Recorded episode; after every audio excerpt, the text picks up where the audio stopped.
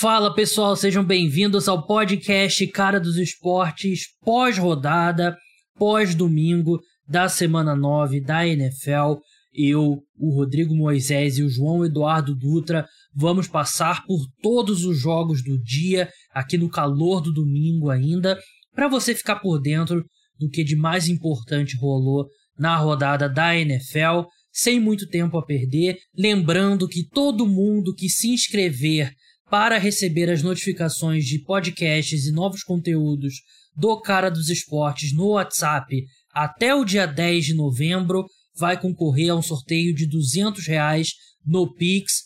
Para participar é só mandar um WhatsApp pelo link que está na descrição do podcast. Você vai clicar no link, vai abrir a janela no WhatsApp. Você manda quero receber, que você já vai estar concorrendo. E se você mandar também a senha que eu vou falar durante esse programa, você vai colocar o seu nome mais uma vez no sorteio.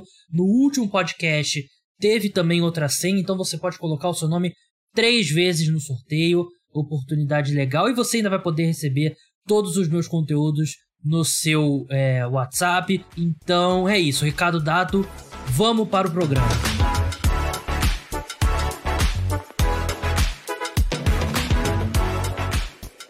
Vamos para o programa. Antes eu tenho que dar um alô primeiro para o meu amigo Rodrigo Moisés. Rodrigo, seja bem-vindo novamente ao podcast Cara dos Esportes. Ah, oi Gabriel, olá a todos. Com saudade, tava com saudade de participar. É, claro, o pessoal quer ouvir a rodada, mas também é, é muito bom a gente dizer que é muito legal a gente estar tá aqui, né? É muito legal a gente estar tá de volta. Tenho certeza que o Gabriel também gosta bastante de gravar o podcast. Eu tenho certeza, o público mostrou que estava com saudade, então vamos tentar trazer o, o que de melhor aconteceu aí nessa semana 9 da NFL. João, seja bem-vindo novamente ao podcast Cara dos Esportes. Estou muito feliz de gravar aqui com o Big Tree. Eu, João, Rodrigo, é o, é o Big Tree do podcast, podcast de NFL no Brasil. Exatamente. Não, nem, não uma, não duas, não três, muito mais que isso. Mas é, feliz em estar de volta gravando, né? É, fiquei parado esses sete meses, só esperando a ligação para voltar a gravar e feliz que isso finalmente aconteceu. No final do programa, a gente vai revelar quem é o Chris Bosch, do Big Tree do, do podcast aqui.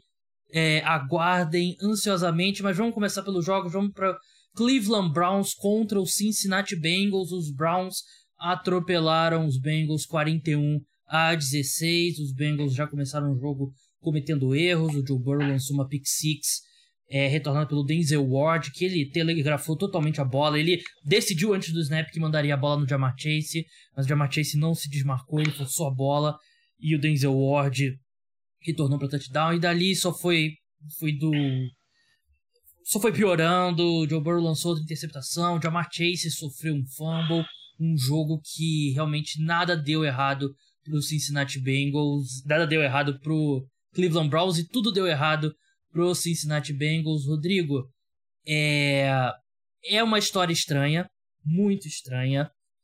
Mas eu, sinceramente, eu não acredito. É aquela coisa. Não sei como explicar. Não deveria ter relação. Mas o Cleveland Browns joga melhor quando o Odell Beckham não tá em campo. E ele não esteve em campo hoje, foi dispensado pela equipe. E o Cleveland Browns jogou melhor, fez a sua, talvez a melhor atuação da equipe na temporada. É, é verdade, né? É uma coisa bem difícil de explicar, porque é, o Odell é um cara que faria falta, e a gente sabe que o Browns é um time que tem, é, tem problemas nesse corpo de recebedores, né? O Jarvis Landry, ele não tá jogando bem, o, o Donovan People Jones, ele é até um bom alvo vertical, ele teve um, um, um catch longo, fez um TD e tal, mas ele não é um cara tão ainda tão confiável uh, pro Browns, só que hoje tudo deu certo, né? A defesa jogou muito bem, a equipe conseguiu forçar turnovers, conseguiu uma pick six enorme com o, com o Denzel Ward, que ele leu muito bem tanto a rota do Jamar Chase quanto o passe do Joe Burrow. E as coisas encaixaram pro, pro, pro Cleveland Browns, né? É, é difícil entender como que essa a ausência do, do Odell tá mexendo com o time. O Baker Mayfield, no fim do jogo, ele até fala que é, ele não falou com o Odell, que ele, enfim, deseja que ele seja feliz, mas que teoricamente não tem nenhum é, ressentimento, mas, enfim, é um time que é, ganha fica na briga aí pela, pela liderança da divisão. Acho que é um time que tem, tem algumas qualidades, mas ainda tem muitos problemas. Mas, assim, era uma vitória que a equipe precisava e conseguiu. E aí, enfim, mérito para esse time que hoje jogou muito bem dos dois lados da bola. Verdade, né? De novo, não faz muito sentido você tirar um bom wide receiver, um grande wide receiver da equipe e o time melhora. E, assim, eles simplesmente não se encaixaram, né? E acho que sem o, sem o Odell em campo, talvez saia aquela pressão de ter que fazer essa conexão funcionar, que claramente não funcionava e talvez nunca fosse funcionar, né? O, o Pro Football Focus fez um levantamento que eu achei bem interessante. Nos três anos do. Nos, não lembro agora se são três ou dois, mas eu, nos anos do Odell. Foram três, é, esse era o terceiro. Nos anos do Odell em Cleveland, o Baker mandou 89 bolas na direção do Odell Beckham que terminaram em passes incompletos. 42 culpa do Baker Mayfield, 15 culpa do Odell Beckham e 32 é alguma outros motivos ou boa jogada da defesa e tal. Então, quando o pai do Odell Beckham reclama, ah, o Odell tava se desmarcando, o Baker não mandava a bola. É verdade. O Odell se desmarcava, mas a bola não ia na direção dele. Eles não conseguiam. Não sei. É difícil para mim acreditar que um quarterback fala assim, ah, não gosto do Odell, mesmo que ele se desmarque, eu não vou passar a bola para ele. Isso não acontece na NFL, né? Então, uma história muito estranha que. Eu espero que em breve, de repente na off-season, tem aquela matéria ali citando fontes que conheçam os dois, que na verdade são os dois, e tragam pra gente o que aconteceu e de repente vai sair aquela matéria, ah, os dois se odiavam e tal, não sei o quê, mas muito estranho. Do lado do Cincinnati Bengals, João, você que viu o seu time, o New York Jets, derrotar o Cincinnati Bengals na, na semana anterior, uma equipe que a defesa vinha jogando bem, sem gran nenhuma grande estrela, né? Mas uma defesa bem ajeitadinha, bem ali profissional, secundária, linebackers, linha defensiva, todo mundo ali sabia o seu papel. Mas já são duas semanas consecutivas que essa defesa deixa muito a desejar, com dois ataques que não são necessariamente dois grandes ataques. O Cleveland Browns, quando tá no seu melhor, é até um, um excelente ataque, mas não vinha sendo isso nas últimas rodadas. É, eu só acho estranho você falar que o ataque do New York Jets, liderado por Mike White, não é um grande ataque, né? Novo Tom Brady, claro. Por favor, um jogo já tem a camisa no Hall da Fama. Hum. É, mas realmente, é, o, o time do Cincinnati Bengals em algum momento já foi o líder, se não me engano, da AFC. Até a rodada passada era, né? É, mas era um time que todo mundo tinha um ou dois pés atrás com ele. Então, assim, calma aí. É só o início, pode, pode ter alguma coisa. E é verdade, o time Santos é um time muito jovem, depende muito dos seus jogadores jovens e vai oscilar. A defesa vem oscilando. Começou bem a temporada, teve uma partida ruim contra o Jets, agora também teve uma partida ruim. É, e o que era o diferencial desse Cincinnati Bengals? Que era a conexão Joe Burrow e Jamar Chase, não funcionou nas últimas duas semanas. Na semana passada foram três recepções para 32 jardas, nessa, nessa semana foram seis recepções para 49 jardas é, e nenhum touchdown. E com é, 13 alvos, né? Sim, então é, é, um, é um negócio que chamava a atenção quando os Bengals estavam vencendo, porque era espetacular. E isso acabava botando os Bengals em posições de vencer jogos. É, a partida contra os Ravens, aquela recepção, foi espetacular do Jamar Chase, que ele quebra uns três tecos no meio de campo e, e sai correndo para fazer o touchdown. Mas não vem funcionando. E quando ela não vem funcionando, é, os Bengals passam a ser um time normal é, normal para baixo até. Não diria que não tem nada de muito especial. É, correram muito bem com a, com a bola, foram 13 carregados para 64 jardas e dois touchdowns, é, mas ficaram em desvantagem muito cedo no placar e o Joe Burrow teve que passar a bola. E o Joe Burrow passando a bola sem o Jamar Chase ser a estrela que ele parecia ser, não foi tão bem assim. Foram 40 passes tentados, só 28 acertados e duas interceptações. Então é. Os Bengals são um time que vai oscilar, é, acabaram oscilando agora na segunda semana seguida, mas é, é a AFC Norte que talvez seja a divisão mais disputada da NFL e tá ficando interessante, né? É, eu acho que você tocou num, num, ponto bem importante, né? Que o especial desse time é a conexão Joe Burrow com o Jamar Chase, né? E quando as últimas duas semanas essa conexão não, não funcionou, a defesa foi mais exposta e para encerrar, o jogo terrestre dos Browns voltou a funcionar muito bem, né? Nick Chubb teve uma grande atuação, teve uma, uma corrida de 70 jardas que mostrou que ele tá de volta aí, parece estar tá 100% fisicamente depois de uma lesão que tirou ele de uma partida. Mas vamos seguir em frente, vamos passar agora para um dos resultados mais surpreendentes, diria que da temporada, né? A vitória do Denver Broncos para cima do Dallas Cowboys, 30 a 16 e é, eu sei que eu tô aqui com pelo menos um. Eu não sei se o Rodrigo gosta do filme, mas eu sei que o João é, é grande fã de Moneyball, assim como eu. Que tem aquela cena que o Oakland A's troca o Michael Penha e parece que o Oakland A's ia desistir da temporada, mas aí o time entra numa boa fase.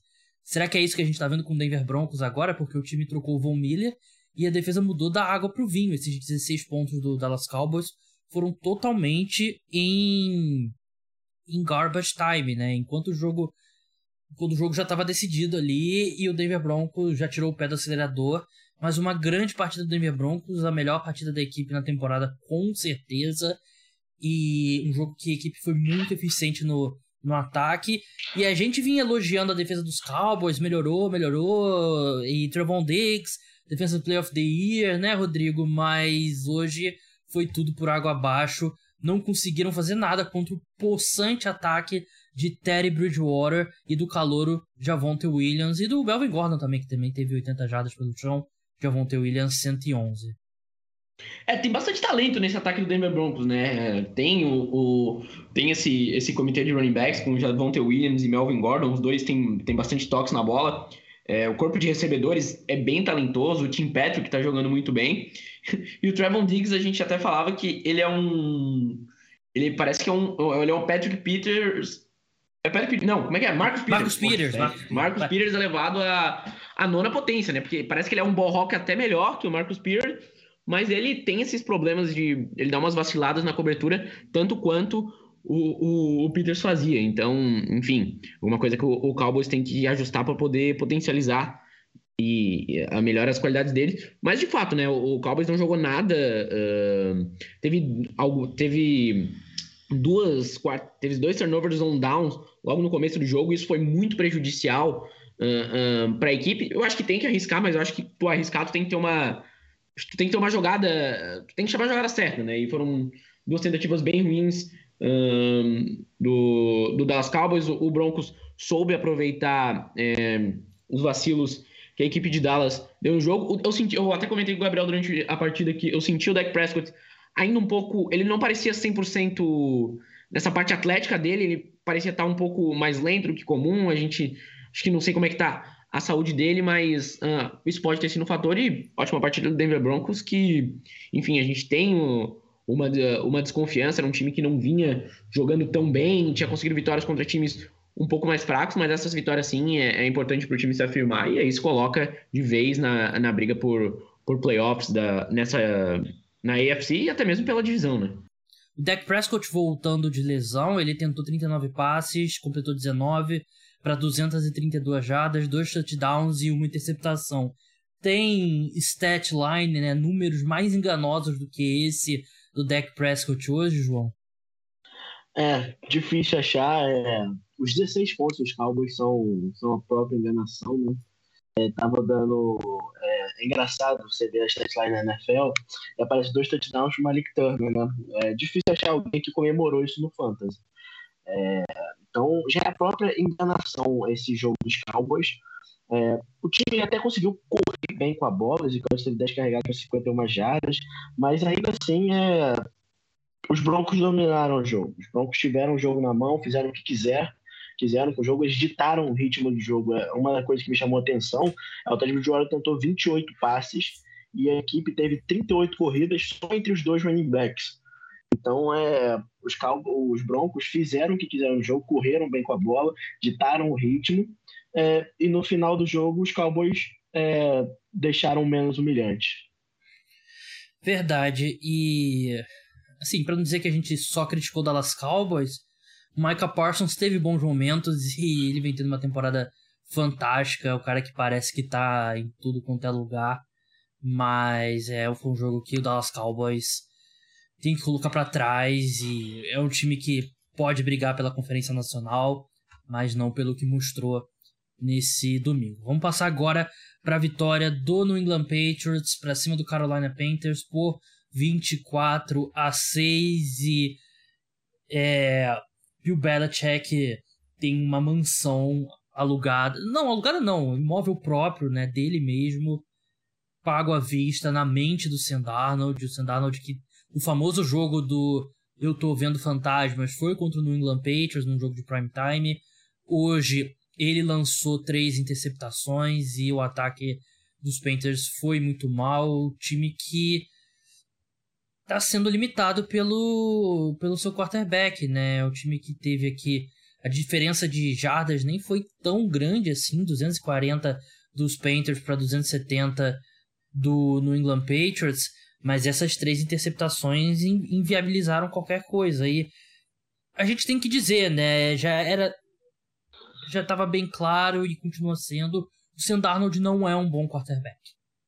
O Sam Darnold não tem qualidade para ser um quarterback titular na NFL. Eu sei que muita gente gostava dele no draft de 2018, muita gente tinha ele como principal prospecto, mas ele, simplesmente não se tornou um bom quarterback, né? Pelo contrário, e eu ficaria surpreso, João, se a gente não visse o PJ Walker como titular na próxima rodada.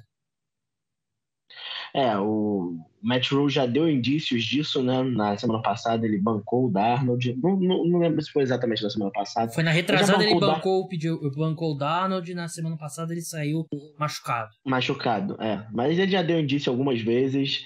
É... Talvez seja Talvez o PJ Walker não entra até por uma certa desconfiança no PJ Walker, porque ele não seja aquele reserva que, que te chama atenção, porque tem no mínimo uns 15 ou 16 reservas na NFL que já teriam passado de passagem pelo Darnold. É, mas realmente não consegue desenvolver. É, talvez a experiência da Gaze tenha sido demais para ele, ou talvez não era para ser. Acontece.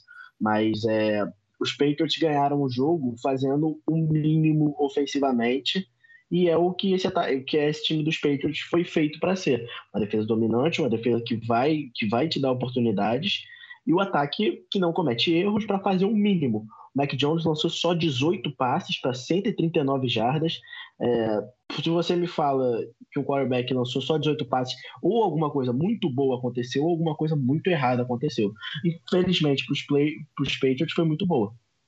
É, essa defesa do Panthers é muito boa, né? Teve até a lei do ex lá do Stephon Gilmore interceptando o, o Mac Jones, mas é, é aquilo, o ataque do Panthers é totalmente inoperante. Enquanto os Patriots é, não é espetacular o ataque, longe disso, mas é um ataque profissional de futebol americano, acho que dá para dizer. O Mac Jones, ele não foi a melhor atuação dele, claro, mas contra uma forte defesa, ele lançou a interceptação, foi bem protegido pela chamada de jogo, né, e pelo play calling, mas foi um jogo totalmente vencido pela defesa, como como o João falou mesmo. E é, numa EFC totalmente aberta, Rodrigo, a gente tá uma conferência aí totalmente escancarada, e quando a gente acha que um time vai despontar, ele vai e perde pro Jacksonville Jaguars, a gente vai falar mais pra frente. Mas por que não o Patriots?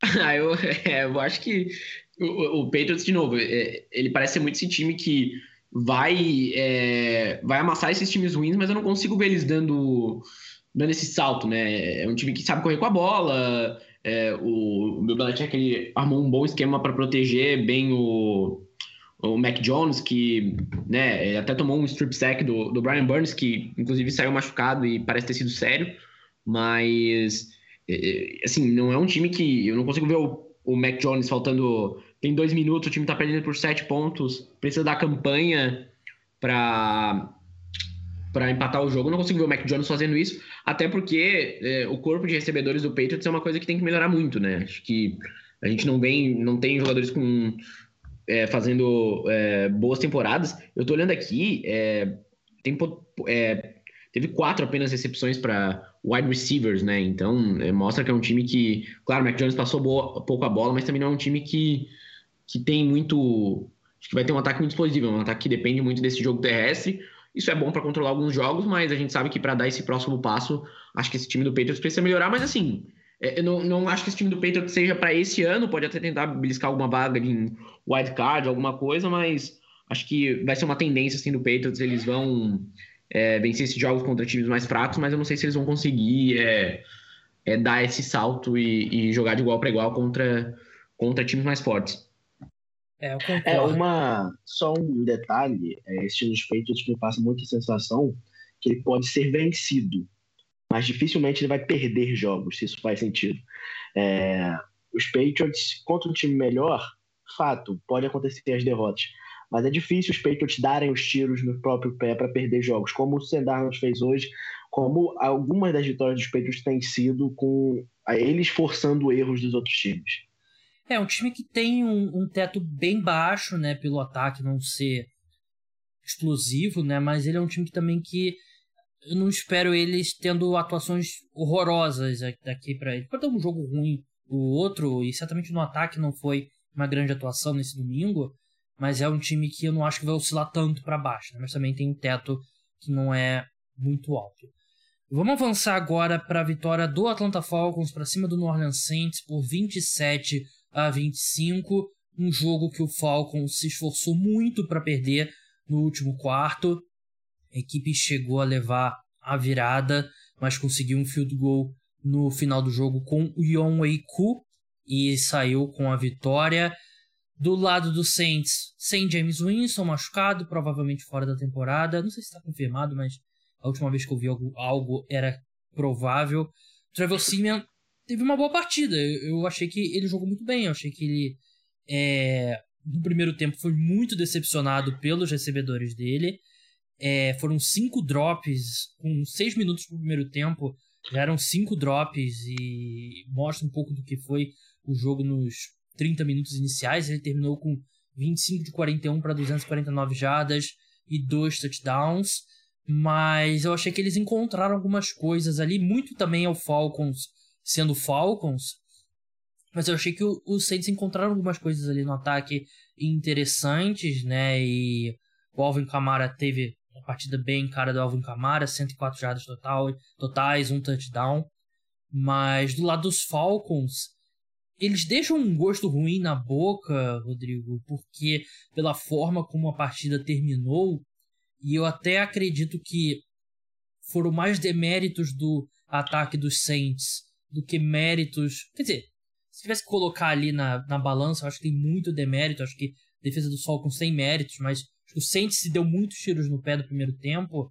Mas o ataque jogou muito bem contra uma forte defesa do Saints. Isso, é, por mais que tenha oscilado muito no segundo tempo, não dá para pagar. O ataque jogando muito bem, com o Cordarrelle Patterson, sei lá, o melhor jogador da NFL. É por aí, né? O Cordero Patterson é definitivamente um, um, jogador de futebol americano. Mas. Assim, esse ele é do... o que o Tyson Hill sonha em ser.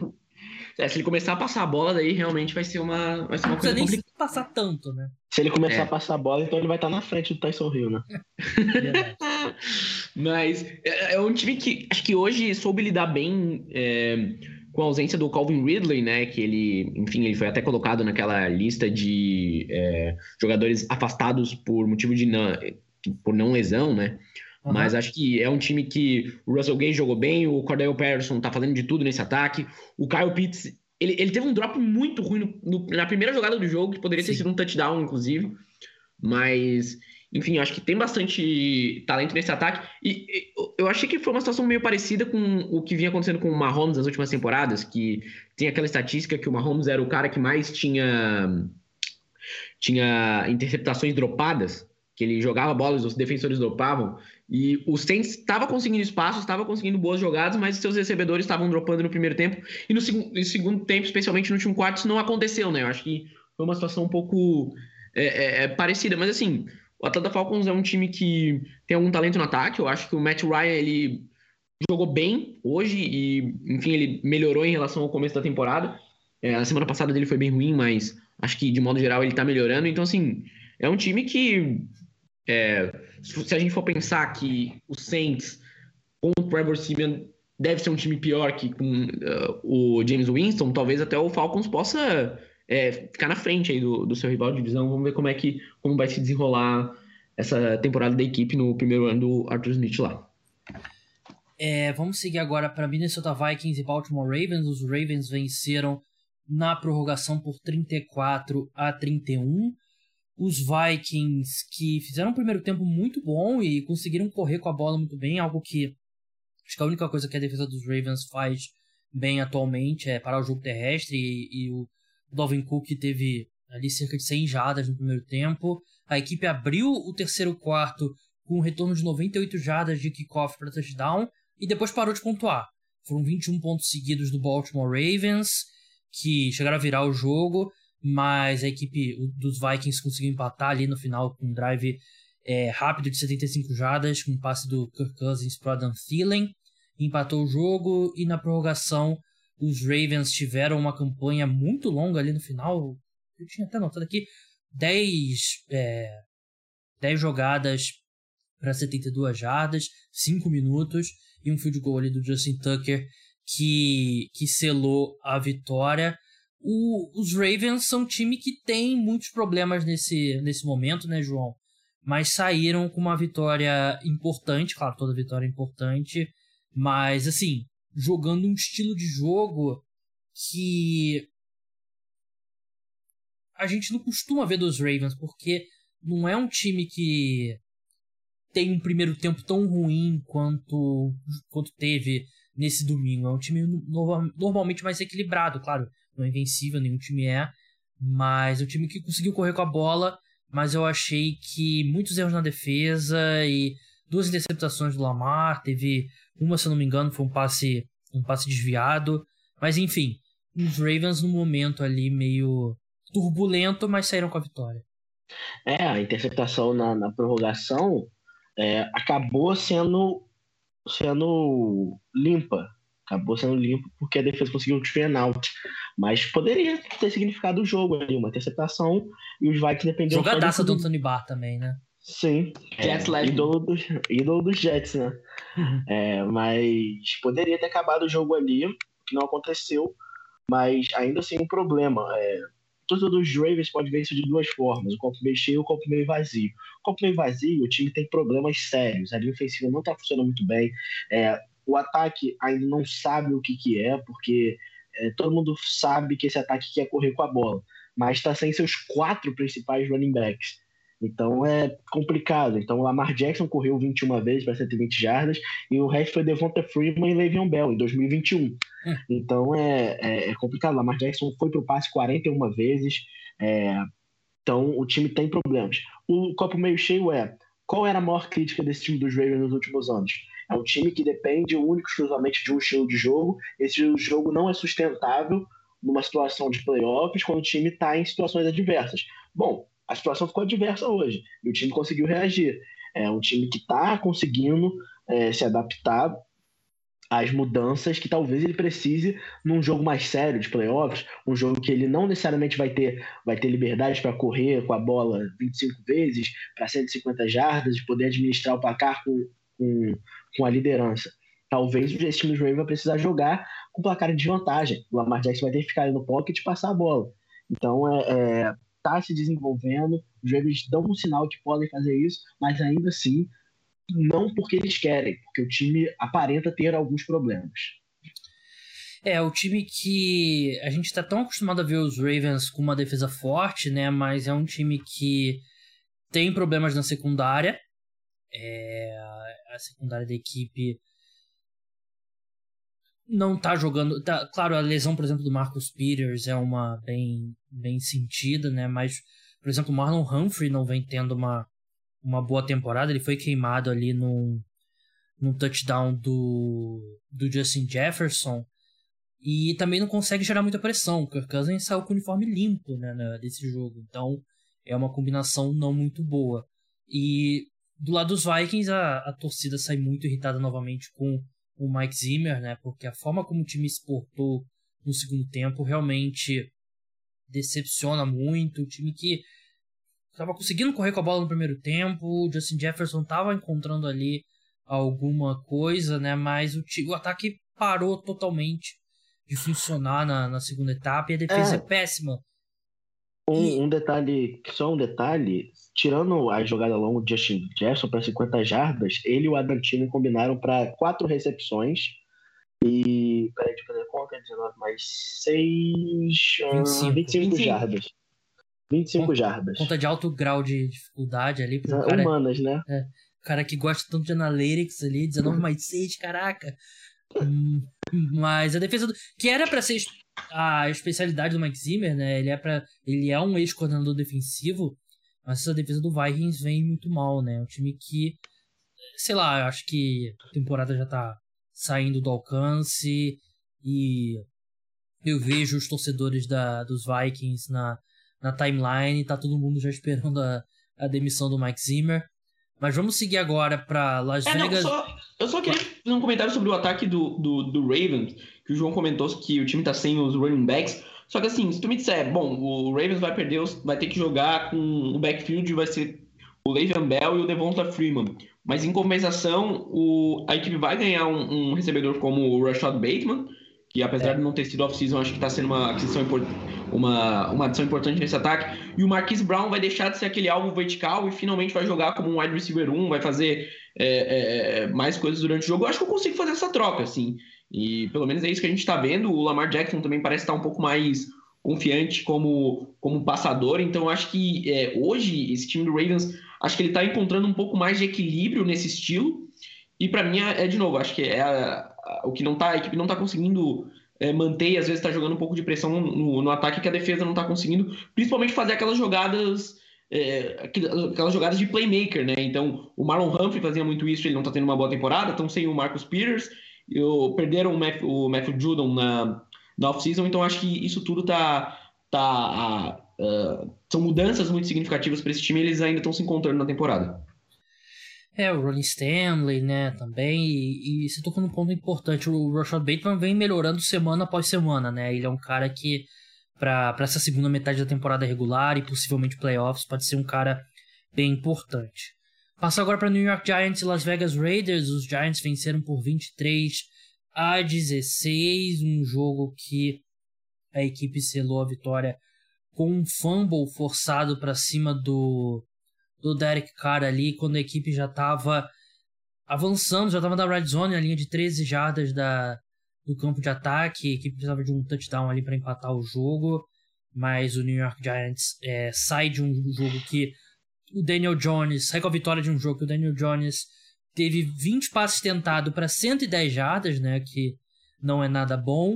Sofreu um fumble ali que é a cara do Daniel Jones, né? até tava brincando que. Foi até com o Rodrigo, acho que eu mandei uma mensagem falando que a partir uhum. de agora, quando um quarterback não sentir a pressão do defensor e sofrer um strip, um strip sack, a gente tem que falar que ele sofreu um Daniel Jones, porque o Daniel Jones não tem visão periférica, ele não consegue enxergar nada que está acontecendo do, do lado dele. Eu sei que é um exemplo ruim, porque o Dak Prescott teve uma péssima partida, mas teve um lance que até mostrou no Red Zone que o Dak estava lá no pocket, chegou o defensor, ali pelo lado do deck, ele baixou a bola pro cara, o cara não conseguiu tocar com a mão na bola do que estava ali nas mãos do Dak Prescott, ele avançou no pocket e fez o passe. O Daniel Jones nunca conseguiria fazer uma jogada dessa, nunca fez uma jogada dessa nos anos dele pelo New York Giants, mas a equipe saiu com a vitória, um jogo que o Derek Carr lançou duas interceptações, né, e ainda teve o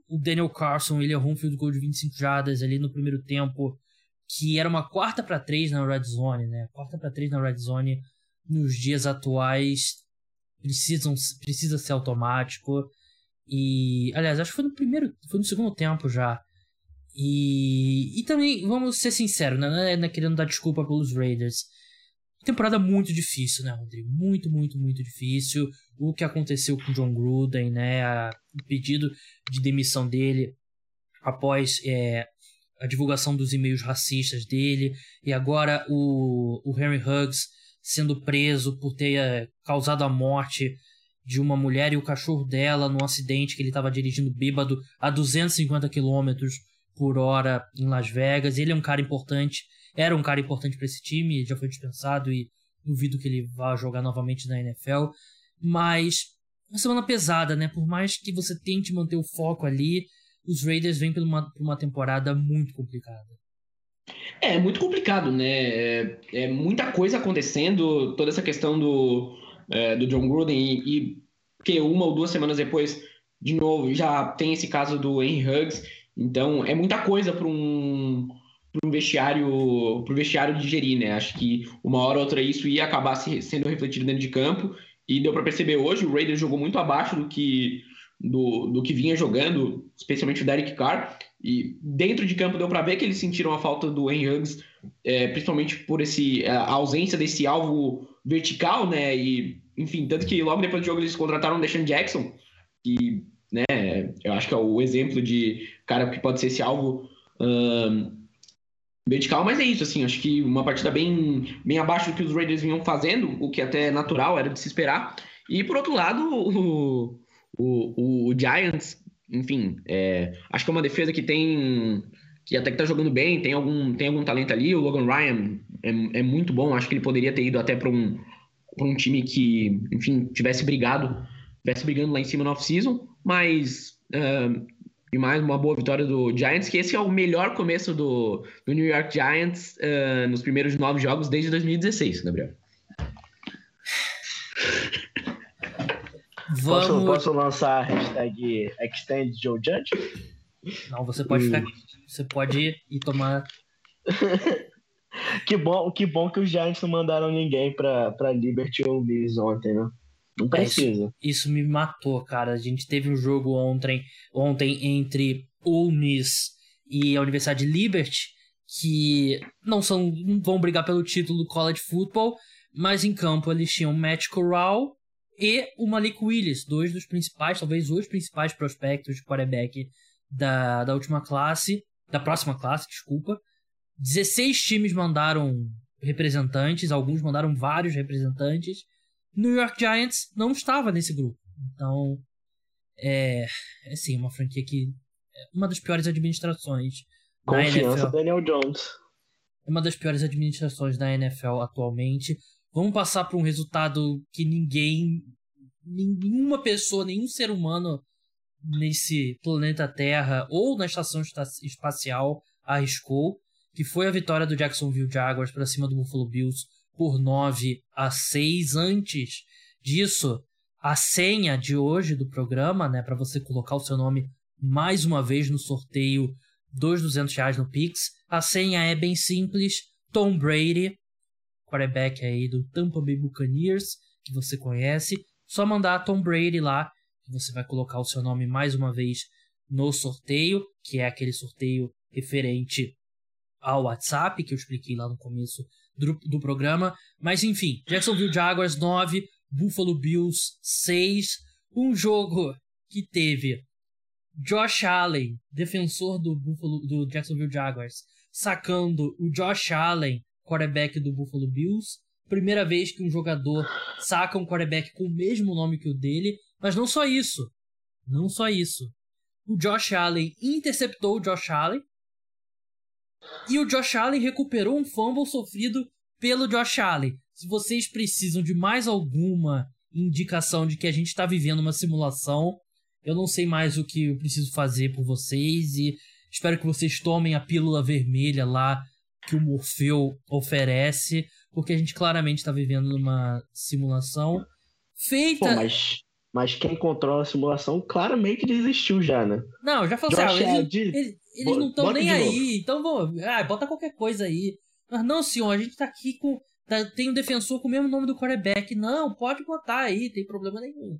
É o que as máquinas estão fazendo agora, né? Porque a, a humanidade já, já desistiu, né? Já tá aí pensando no próximo draft da humanidade. Mas é, sobre o jogo em si, agora falando sério, o Buffalo Bills teve um primeiro tempo muito ruim contra o Miami Dolphins na semana passada, né, João? E se recuperou no segundo. Hoje, é. contra uma defesa bem pior que a dos Dolphins, ele fez o que ele fez no primeiro tempo contra o Miami Dolphins por quatro quartos. É, o Buffalo Bills é um time muito bom, deixar isso claro aqui, mas que parecia estar tá sofrendo com aquela síndrome de Kansas City Chiefs, né? que era um time muito bom e parecia, a gente resolve isso aí quando a gente quiser. E não é bem assim na NFL. Contra os Dolphins, eles tiraram um tempo todo para fazer isso, e agora, por um período maior de tempo, até o, o, pior ou um dos piores times da NFL pode te punir. E foi, foi o que aconteceu. É, os Bills. Jogo feio, feio. Não era de se esperar. O 9 a 6 Nunca um 9 a 6 vai ser bonito. Nunca. Em nenhum esporte. É, mas. É, beisebol. É um, é um, no beisebol acho que seria legal um 9 a 6 é. Ah, seria legal, mas é, é uma vitória dos Jaguars que não anima o torcedor dos Jaguars, para se dizer, porque o que animaria o torcedor dos Jaguars é o Trevor Lawrence matar no peito e falar assim: não, deixa com o pai. Mas ele saiu machucado, né? É, e saiu, nem... depois voltou. É, saiu machucado, voltou e nem Mas não assim teve bem. grande jogo. Não. 118 jardas, é, muito pouco. Foi uma vitória que é, tipo, é, precisava dessa vitória mesmo para os Jaguars. É uma vitória que vai dar confiança no Urban Maia? Não. Não é uma vitória que dá confiança no Trevor Lawrence? Não. Teve alguma peça ofensiva jovem que chamou atenção nessa vitória? Não. E para os Bills, é, é aquela vitória que, sério, é aquela vitória é a, é a vitória é a vitória do Jetson dos Titans, é aquela vitória que no final do ano assim, é, mas esse time perdeu para os Jaguars, né? Então, quão confiante a gente pode ser neles mesmo? Rodrigo, eu sei que você é um dos maiores fãs do, do Josh Allen, né? E eu já comecei a ouvir ali alguns rumores. Rumores não, não é a palavra correta. Alguns. pessoal cochichando já, ninguém ainda com vontade de cravar, né? Porque até que eu acho que seria loucura cravar nesse momento. Mas será que tá rolando aquela regressão à média do Josh Allen, né? Que é um cara que teve dois péssimos anos iniciais como titular na NFL. Ele foi jogou em nível de MVP na temporada passada. Será que tá tá rolando aquela coisa de dividir a diferença entre esses dois Josh Allens ou apenas foi um jogo ruim é um adversário ruim que a equipe não se preparou como deveria, acontece na NFL. Não deveria acontecer quando um time tem uma comissão técnica tão boa quanto a do Buffalo Bills, mas acontece. Como é que você classificaria seu nível de preocupação? É, o termo científico para isso é burburinho, né? Mas uhum. o. Eu, assim, eu, eu não tenho tanta preocupação. Acho que hoje foi um jogo bem atípico. O Bills fez muita falta, tipo, muita falta mesmo. É, foram, acho, se não me engano, foram 12, 12 faltas para 120 jardas. É, é muito difícil tu, tu lidar com esse tipo de situação. Eu acho que as chamadas da equipe estão um pouco estão um pouco estranhas, para dizer o mínimo, né? As jogadas eu acho que não estão eu não estou gostando muito dessas chamadas que a equipe está fazendo no ataque. Mas assim, é, ele jogou o quê? Quantos? O Josh Allen jogou mal aquele primeiro jogo contra os Steelers, mas é a defesa dos Steelers. Parece que todo mundo joga mal contra a defesa dos Steelers. E jogou mal esse jogo contra Até o Jaguars. Jogou... jogou mal. Hã? Até o Dino Smith jogou mal contra a defesa dos Steelers, então não dá pra culpar ele. É, não tem muito o que fazer, né? É, acho que, bom, enfim, o, eu, jogou mal meio jogo contra o Dolphins, jogou mal hoje, assim, acho que na, na, na, média o Josh Allen era até um dos favoritos, até outro dia o Josh Allen era o favorito para MVP, então não acho que tem essa, isso seja um perigo, mas acho que, assim, o time do Bills, talvez ele não seja tão, tão dominante quanto se pensava, é, acho que os outros times podem tentar ver o que, que aconteceu para ver se tem algum ponto em comum uh, desses jogos que o, o, que, o, que o Bills, especialmente o Josh Allen, jogou mal, mas eu honestamente não vejo com muita preocupação. Assim. Eu acho que é mais um, um caso atípico, mais uma falta de concentração, mais até um mérito da defesa do outro time do que necessariamente aí um, uma regressão ou um Josh Allen não é tudo isso. Acho que não, não é bem o caso. E é... só um detalhe, só um detalhe, a EFC tá parecendo o Campeonato Brasileiro, né? Todo é, mundo se esforçando para não ganhar. É, cada semana vai. Quem que é o Renato tá... Gaúcho da, da EFC? Ah, eu acho que, que pelo pelo andar da carruagem, eu não, não quero não quero falar isso para ninguém, porque eu acredito que na EFC não, é complicado, né? O Ed Reed tá aparecendo, tá aparecendo, tá, tá, tá, tá sobrevivendo sobre glórias passadas. É, não sei se ele já deu uma entrevista falando assim, não, com, com cap liberado eu também ganho tudo. É, com o Patrick Mahomes até eu, né? É, se... isso. Mas enfim. De repente tá tendo um curso e o Andy Reid tá indo pra praia, tá indo comer hambúrguer, né? é... eu como host eu tinha que trazer aí o eu vi alguns tweets sobre isso, eu também não não tô pronto para fazer nenhuma análise aí macro da temporada do Josh Allen. Eu acho que foi um jogo muito ruim, um jogo que a equipe teve 301 jardas totais contra 218 do, do Jacksonville Jaguars, né? E a equipe teve duas interceptações, um fumble e desses turnovers a mais. Foram 12 faltas para 118 jardas, como o, o Rodrigo falou. E os Jaguars é, foram 17 first downs do Buffalo Bills, 16 do Jacksonville Jaguars. Mas 6 first downs do Jacksonville Jaguars vieram em faltas do Buffalo Bills, né? É, é muito pesado, né? Então, um time que abusou de cometer erros, seja em faltas, turnovers, e acabou perdendo pro Jacksonville Jaguars, que sirva como, de lição. E como um eclipse, como um eclipse que acontece aí de tempo em tempo, aconteceu na NFL a famosa partida sem touchdowns, né?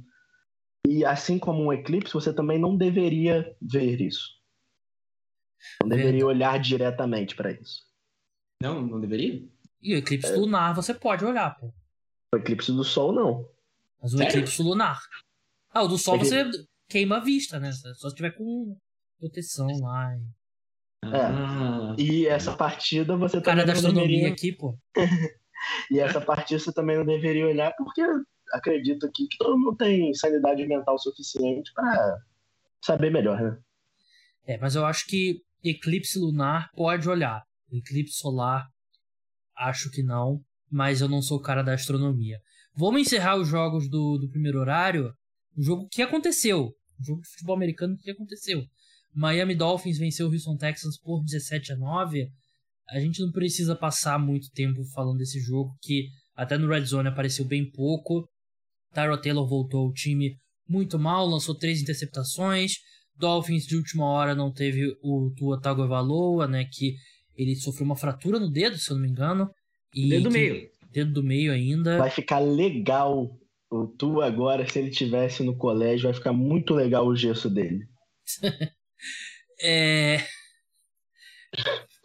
Maturidade aqui.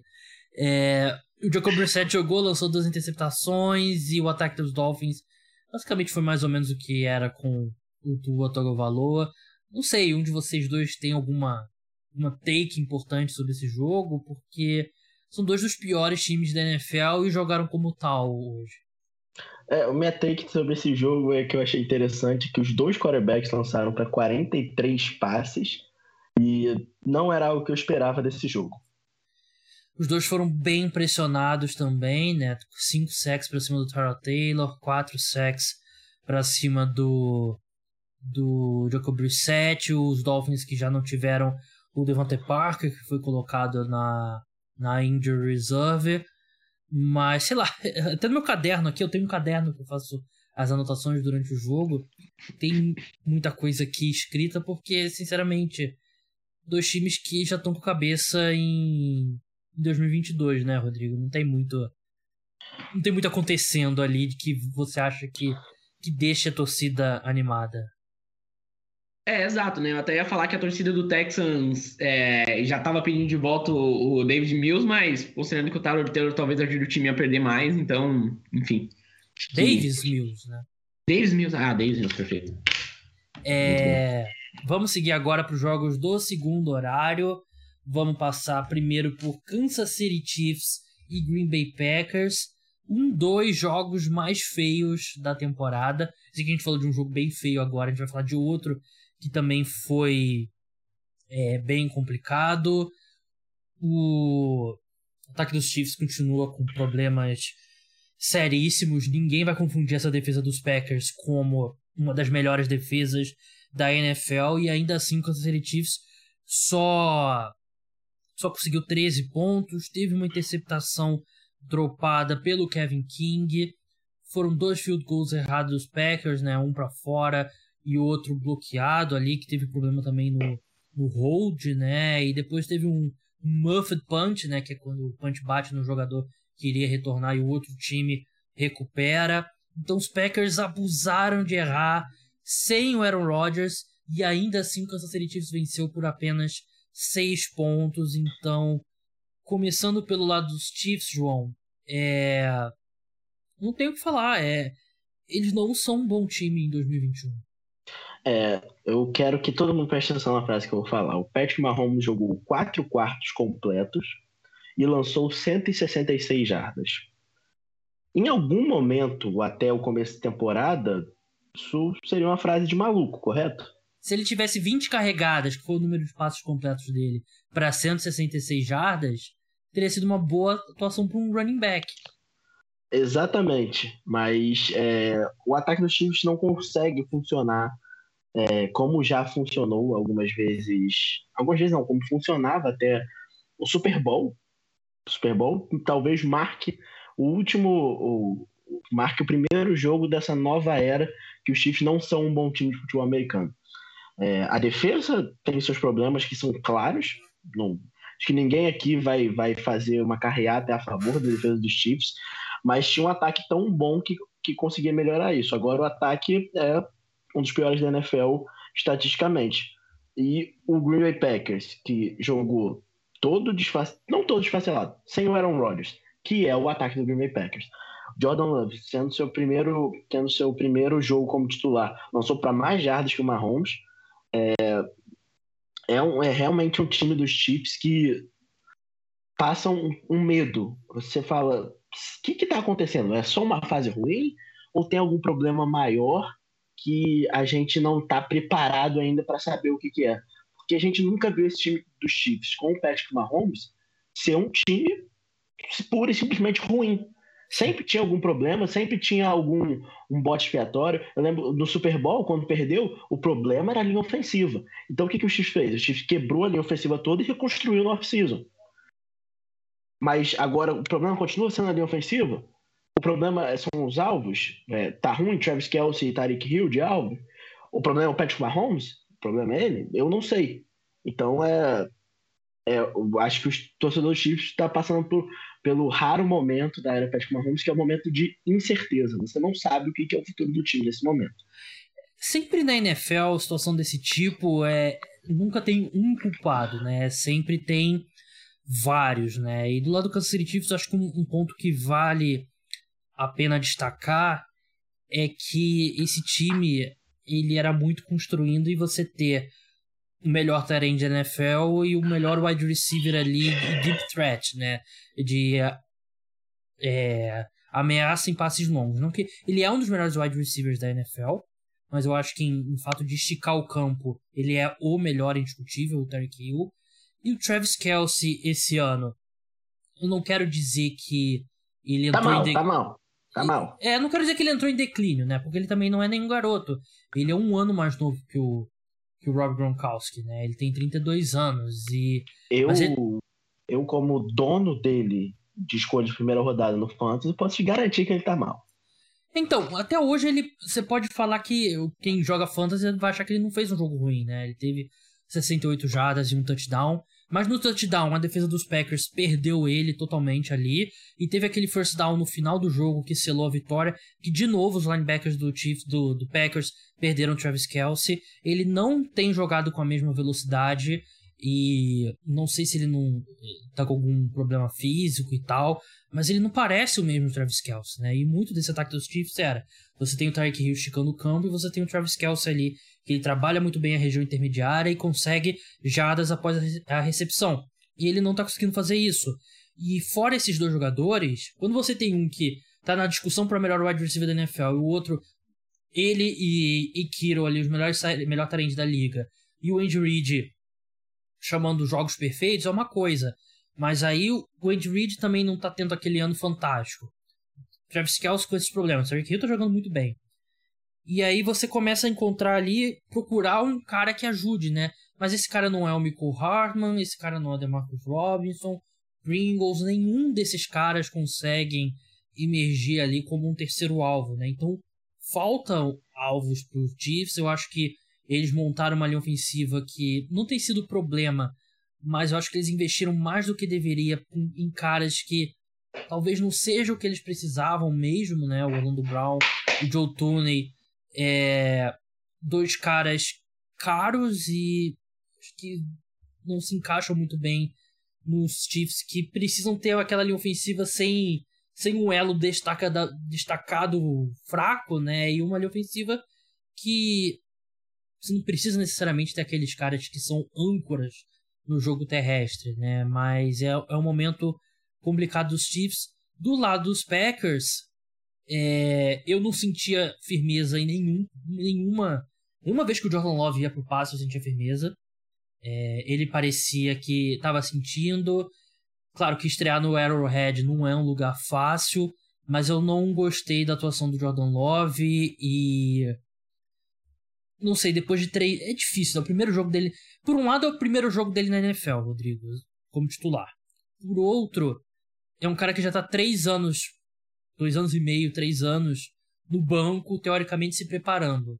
Mas eu não, eu não acho que o Green Bay Packers consiga sobreviver muito tempo sem o Aaron Rodgers, levando em consideração, claro, que eles poderiam ter vencido esse jogo com o Jordan Love, não fossem os muitos erros que a equipe cometeu. Ainda assim, eu não, não senti nenhuma firmeza no, no Jordan Love. É, tu falou que ele não estava no lugar fácil. Quem também não estava no lugar fácil foi a família dele, né? Que botaram lá no, no último andar do estádio. Sacanagem. Mas também eles não perderam muita coisa, né? É. Acho que foi. O Jordan Love, ele, ele de fato ele não jogou bem, mas também, assim, era dava para ter ganho sem, mesmo com o QB não jogando bem, né? É, o Special Teams teve, teve muitos erros, acho que. Mas eu acho é, que esse negócio de. Eles poderiam ter vencido sim, mesmo com o Jordan Love, eu acho que diz muito sobre o momento tenebroso dos Chiefs, né? Não só. Não algo positivo necessariamente sobre Jordan Love. É, exato, né? É, acho que ele não foi exatamente um fator, mas. É... Enfim, é um time que sentiu, né? Acho que é um time que ele é montado para ter, por conta do, do Aaron Rodgers, acho que qualquer time do mundo iria sentir. E, só que é aquilo, é um pouco preocupante a gente pensar que o Jordan Love tá há dois anos e meio no banco e ele não é um cara que ele não conseguiu, tipo. Acho que não conseguiu jogar na média, né? Do que se, do que se espera, assim. É... Se a gente for analisar outros QBs reservas que jogaram hoje, por exemplo, ele jogou pior que o Trevor Simeon, sei lá. E teoricamente o Jordan Love era um cara para ter mais é, ter mais capacidade, até porque joga num ataque que, enfim, tinha boas opções, apesar de estar sem o, o left tackle e tudo mais. Porém, é, a expectativa é que o Aaron, o Aaron Rodgers volte no, ele volta a ficar disponível, se não me engano, no sábado, né? E joga no domingo contra o Seahawks, óbvio. Mas. é, enfim, acho que o Packers é, tentou sobreviver contra o Kansas City Chiefs. Era um jogo que dava para ganhar. Acho que o Jordan Love mostrou que ele não tá pronto para ser um QB titular na NFL. E assim, é, o Aaron Rodgers tá numa situação toda complicada. Ele quase saiu esse. É, nessa off-season, então caso uh, a gente não veja o Aaron Rodgers jogando é, em bem no ano que vem, acho que é algo que inclusive pode acontecer. É, eu não sei se o Jordan Love vai ser a resposta, não. Vamos passar agora para Arizona Cardinals contra o 49ers. Cardinals venceram por 31 a 17. Um jogo que o 49ers levou um nó tático, famoso nó tático, do Cardinals sem o Kyler Murray, sem o DeAndre Hopkins, com o Colt McCoy, que é o o quarterback reserva perfeito, né? Ele entra, joga bem, um, dois jogos, se precisar mais que isso, aí vai ter problemas, mas ele também tem aquela questão de ser o Márcio Araújo do, dos quarterbacks reservas, que se ele tá no elenco, ele vai jogar quatro anos seguidos, que ele começa pelo menos um jogo como, como titular. Mas foi uma derrota, assim, a reação no final, acho que melhorou um pouco a cara do jogo, mas foi uma derrota bem feia do 49ers, né, João? É, é uma derrota que, pelo, pelo estado da temporada, talvez parecesse ser esperada. Os Cardinals foram o último time invicto, tiveram sua primeira derrota na semana passada, voltariam com, com um ímpeto, mas pelo estado do jogo, Kyler Murray e DeAndre Hopkins fora. Se você, se você para o Kyle Shanahan, Kyle Shanahan, você pode tirar dois jogadores do Cardinals para a próxima partida. Quem vai ser? Provavelmente seria o Kyler Murray e o DeAndre Hopkins. É, sem eles, e os 49ers pareciam ser o pior time em campo. E os Cardinals controlaram o jogo com o Coach McCoy. É, Coach McCoy que perdeu muito é, minha admiração depois de eu descobrir que o J.D. McCoy foi inspirado nele. Mas é, não, é, é, sinceramente foram é, foi simplesmente os Cardinals sendo o melhor time com seu quarterback reserva e sem e sem é, seu principal recebedor. Então é é uma derrota que é até um não vou dizer preocupante, mas é bom o Kyle Shanahan olhar no espelho e falar, peraí, esse não é o tipo, o tipo de derrota que ele deveria ter sofrido. É, é um jogo que o, o 49ers teve o retorno de George Kittle, né, que tirando o fumble no começo, é, jogou muito bem, seis recepções para 101 jardas e um touchdown, e a defesa do 49ers vem tendo muito problema para parar o jogo terrestre, né, desde a lesão do Javon Kinlaw, que rompeu o ligamento do joelho, está fora da temporada, foram 163 jardas terrestres ali do, dos Cardinals, isso sem o Kyler Murray, né, porque você tem um quarterback móvel, abre muito espaço pro, pro jogo terrestre, né? Então, um momento muito ruim do, do 49ers. Você acha que é um time, é um treinador, o Kyle Shannon, que deveria estar tá na com a batata assando, Rodrigo? Eu sei que você brincou, até mandou uma mensagem dizendo que ele vai ser o coordenador ofensivo do, do Seahawks em 2022, mas assim, nesse momento eu diria que não. Mas ainda tem temporada pela frente, né? E se ele continuar tendo atuações como essa, será que o emprego dele pode ser ameaçado? Do John Lynch, o GM da equipe, talvez também? É, é estranho, né? Porque é, principalmente eu acho que um dos dois vai ter que rodar, não vai ter jeito, porque acho que inclusive um dos problemas, na minha opinião, é, que o Fortnite está tendo é que parece que os dois não estão se conversando, né? É um time que é, rolou todo aquele papo de que parece que o, o Kyle Shanahan não queria o, o, o Trey Lance e, e, tudo mais, e o Niners foi um time que gastou bastante capital para poder subir no draft e pegar o seu quarterback. Além disso, gasta muito dinheiro no, no, no Jimmy Garoppolo, né? Então, que eu até acho que jogou bem hoje. Mas, assim, é um time que acho que vai ter que fazer alguma correção de rota. É, não deveria estar tá, é, 3-5. A expectativa era, era que o time fosse muito melhor que isso. E, enfim, é, acho que alguém vai rodar e talvez até os dois, né? Mas, é, enfim, hoje eu acho que é, o, o Niners para mim é um time que eu não tenho muita confiança e é, eu espero ver algumas mudanças significativas desse, nesse time na, na próxima off-season. Eu não acredito que essas, essas mudanças viram. Sim, seguindo a temporada tendo uma progressão normal, né? Não piorando ainda mais, eu, eu não vejo o Kyle Shanahan sendo demitido. Acho que o John Lynch seria um candidato é, maior a ser demitido, né? John Lynch, John Lynch faz um trabalho bem questionável até aqui, né? É, realmente, não, acho que não tem muitas decisões sobre esse elenco que você fala que foram espetaculares, né? Sim. E... Contratação do Josh Norman, olha. Bom, o Josh Norman que ele fez hoje, é, é, o que vem fazendo essa temporada, não tinha mais nenhum motivo para estar tá jogando futebol americano é, é, profissional. Mas assim, uma coisa que eu digo é a seguinte: eu sei que é, o Cachorro tá tendo uma temporada péssima, horrorosa. Dito isso, e eu acho que é um motivo pelo qual o 49ers não vai demitir ele nessa off-season, acho que ele é um cara que vai ter mais uma chance. Eu acredito que se ele fosse demitido né, depois da, da semana 18, eu acredito que ele teria oportunidade para voltar como head coach em outro time já em, em 2022, né? Ele já mostrou ele já mostrou que de esquema tático e tal que algum time vai querer apostar. Se é uma aposta certa ou não, são outros 500, mas eu acho Aceitamos ele... no, no meu Bears. É, seu Bears, né? O Raiders também é bom. Eu acho que ele seria. Eu acho que ele seria head coach em outro time em 2022. É, e até por espaço amostral, pelo que ele já mostrou, eu acredito que ele já mostrou que ele pode sem ser um, um bom head coach da NFL. Lembrar que o Carlos Shanahan estava no Super Bowl com esse mesmo Jimmy Garoppolo há dois anos atrás. É, tiveram a liderança do Super Bowl contra o Patrick Mahomes. É, sempre bom lembrar isso. Eu sei que isso não garante emprego de ninguém, é, mas acredito que até, até a escolha de Trey Lance se provar certo ou errado, aqueles caras que ainda tem um emprego, pelo menos nos 49ers.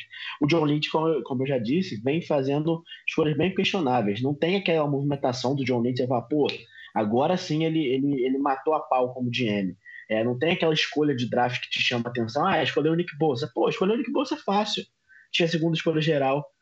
É, mas lembrando, o time também escolheu o Solomon Thomas. Tem várias escolhas questionáveis é, nesse, é. nesse meio. Vamos passar para o último jogo da janela do segundo horário, que foi a vitória dos Chargers para cima do Philadelphia Eagles, 27 a 24. Um jogo que os, os Chargers tiveram larga vantagem em jardas totais, 445 contra 331 do, do Philadelphia Eagles. Equipe que nas três primeiras campanhas, duas foram drives consideravelmente longos. Um, o primeiro, 15 jogadas, 98 jardas, a equipe saiu sem ponto nenhum. Turnover on downs, depois teve um touchdown, depois teve um drive de 4 minutos que também teve um turnover on downs, e o Philadelphia Eagles nesse espaço de tempo fez dois touchdowns. Então, isso meio que é, é um turnover, né? É um turnover on downs, né? E os Chargers conseguiram se recuperar no segundo tempo, conseguiram ali empatar o jogo, depois os Eagles é, empataram com, com touchdown, saíram na frente com touchdown, enfim. É...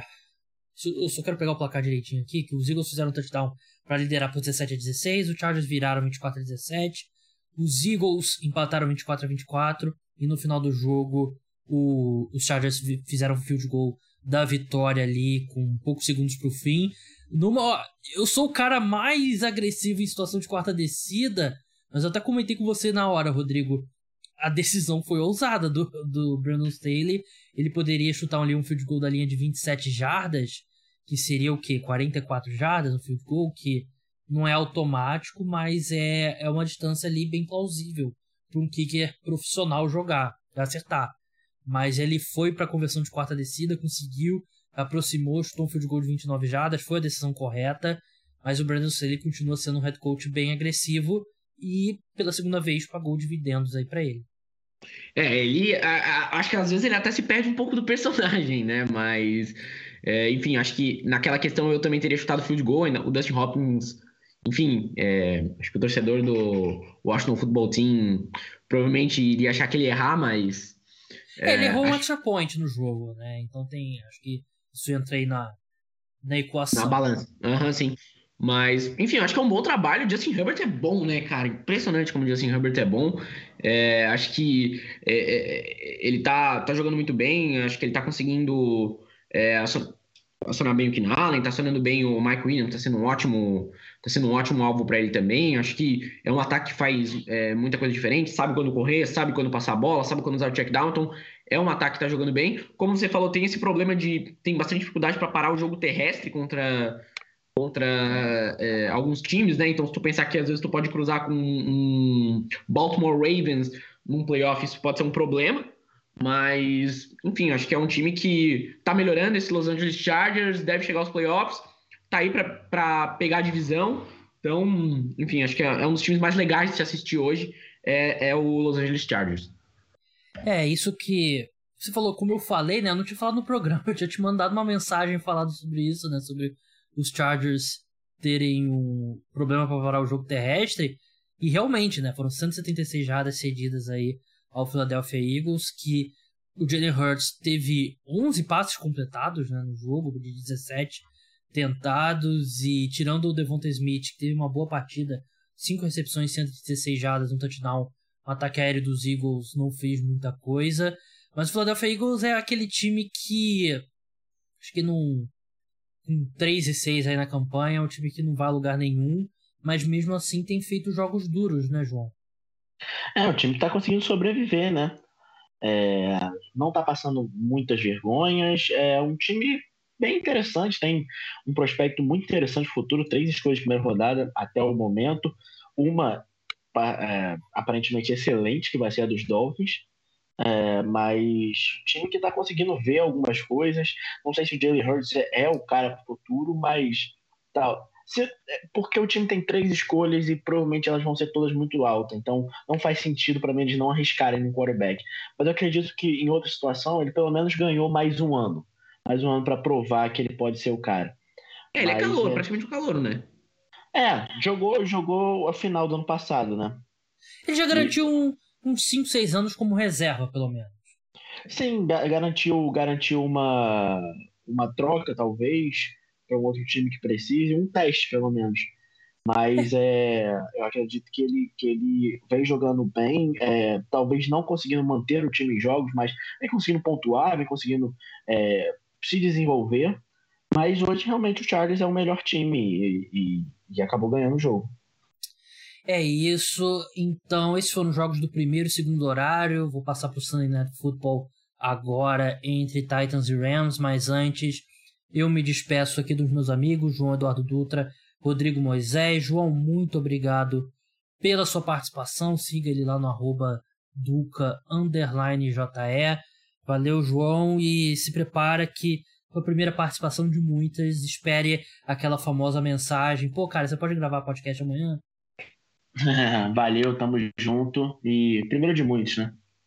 Isso aí. Rodrigo, muito obrigado também pela sua participação. E o mesmo que eu digo pro João, que eu disse pro João, eu digo pra você. Fique aí de olho no, nas mensagens. Pô, cara, normalmente é, nem pode gravar amanhã. Às vezes é. Pode gravar daqui a uma hora, pode gravar que horas. Mas muito obrigado pela sua participação, seu retorno ao podcast Caras dos Esportes.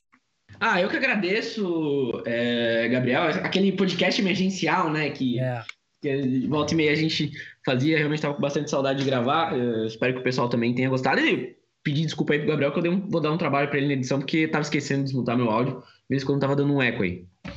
Não, não tem problema não. Mas é isso, valeu João, valeu Rodrigo. Vamos passar agora pro Sunday Night Football. Sunday Night Football que terminou com vitória do Tennessee Titans, mais uma vitória desse time dos Titans que é um contender na AFC, né? E com uma AFC tão aberta como a gente já discutiu aqui no programa, o Titans tem que ser encarado como um dos favoritos para o título na conferência. Foi um jogo que os Rams cometeram muitos erros, é verdade. Acho que não é justo falar que os Rams é, que perderam o jogo mais do que os Titans venceram. Acho que os Titans, principalmente na defesa, têm muitos méritos, mas é um fato que os Rams tiveram mais de 100 jardas em faltas, 110 jardas em 11 faltas.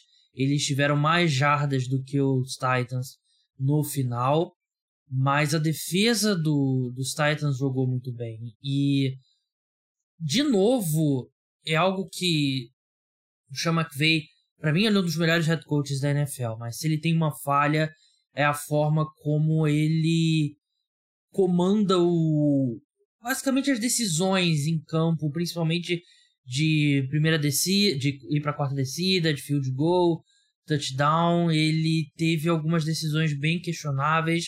Por exemplo, o time perdendo por 21 a 3, ele ele chuta o field goal e depois teve um field goal numa uma quarta para 12 field goal longo e ele tenta a conversão numa quarta para uma, mas eu acho que quando o time já estava atrás no placar ali por uma margem considerável, ele precisava ter sido mais agressivo, né? Quando basicamente no, segundo tempo todo, como o segundo tempo começou com os Rams perdendo ali por 21 a 3 e eles continuaram chutando field goal, continuaram chutando field goal numa noite que o ataque dos Rams nunca se encontrou muito por conta da defesa dos Titans que jogou muito bem e um, uma noite muito ruim do Matthew Stafford, né? E ele teve as duas interceptações no começo da partida que basicamente selaram ali, né? Encaminharam a vitória para o Tennessee Titans, que teve um touchdown ali no final com o Adrian Peterson e tiveram o touchdown ali no já no final do já no finalzinho do primeiro tempo foram quatro touchdowns. Eu já falei dois. Então, os outros dois. Um foi logo depois daquela interceptação do Stafford, que ele se livra da bola ali com medo do safety. E outra foi uma pick six, né, do Kevin Byard, logo em seguida, né. Foram dois passes consecutivos do Matthew Stafford interceptado. Então, Matthew Stafford se atrapalha. Acho que ele era um cara que era um candidato real ao MVP, continua sendo. Mas quando você joga mal no prime time, né, no jogo do horário nobre, tudo que você faz para bem ou para mal é multiplicado. E ele não jogou bem e ficou, acho que ele deu uma descida considerável. O MVP que continua bem aberto, né? Acho que eu colocaria no top 3 o Tom Brady, o Kyler Murray e o Dak Prescott nesse momento, nessa ordem, mas o Stafford ali, ele deu, andou um pouquinho para trás. O Ryan Tannehill, ele lançou uma interceptação, ele foi sacado três vezes e, em geral, um jogo, acho que os números dele são piores do que realmente foi. Ele não jogou grande coisa, mas também não foi um desastre como 143 jardas terrestres sugerem. Do lado dos Rams, Matthew Stafford foi bastante pressionado, né? E principalmente pelo interior da, da linha ofensiva ali. Ele, na verdade, todo quanto é lado e a defesa dos Titans jogou muito bem, como eu falei.